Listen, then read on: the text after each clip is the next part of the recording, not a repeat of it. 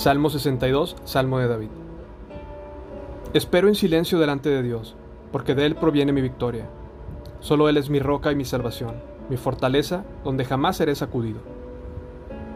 Cuántos enemigos contra un solo hombre, todos tratan de matarme. Para ellos no soy más que una pared derribada o una valla inestable. Piensan derrocarme de mi alta posición. Se deleitan en decir mentiras sobre mí. Cuando están frente a mí, me elogian, pero en su corazón me maldicen. Que todo mi ser espere en silencio delante de Dios, porque en Él está mi esperanza.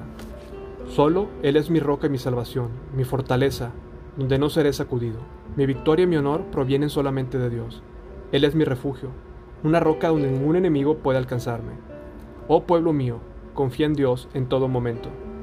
Dile lo que hay en tu corazón, porque Él es nuestro refugio. La gente común no vale más que una bocanada del viento, y los poderosos no son lo que parecen ser. Si se les pesa juntos en una balanza, ambos son más livianos que un soplo del aire. No te ganes la vida mediante la extorsión, ni pongas tu esperanza en el robo. Y si tus riquezas aumentan, no las hagas el centro de tu vida. Dios ha hablado con claridad y yo le he oído muchas veces. El poder, oh Dios, pertenece a ti. El amor inagotable, oh Señor, es tuyo.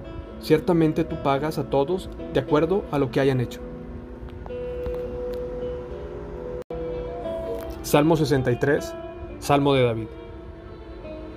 Oh Dios, tú eres mi Dios. De todo corazón te busco. Mi alma tiene sed de ti. Todo mi cuerpo te anhela. En esta tierra reseca y agotada, donde no hay agua. Te he visto en tu santuario y he contemplado tu poder y tu gloria. Tu amor inagotable es mejor que la vida misma. Cuánto te alabo. Te alabaré mientras viva. A ti levantaré mis manos en oración.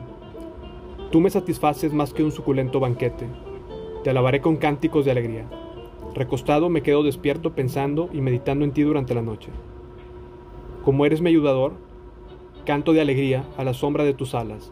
Me aferro a ti. Tu fuerte mano derecha me mantiene seguro pero los que traman destruirme acabarán arruinados, descenderán a las profundidades de la tierra, morirán espada y se convertirán en comida para chacales. Pero el rey se alegrará en Dios. Todos los que juran decir la verdad lo alabarán, mientras que los mentirosos serán silenciados.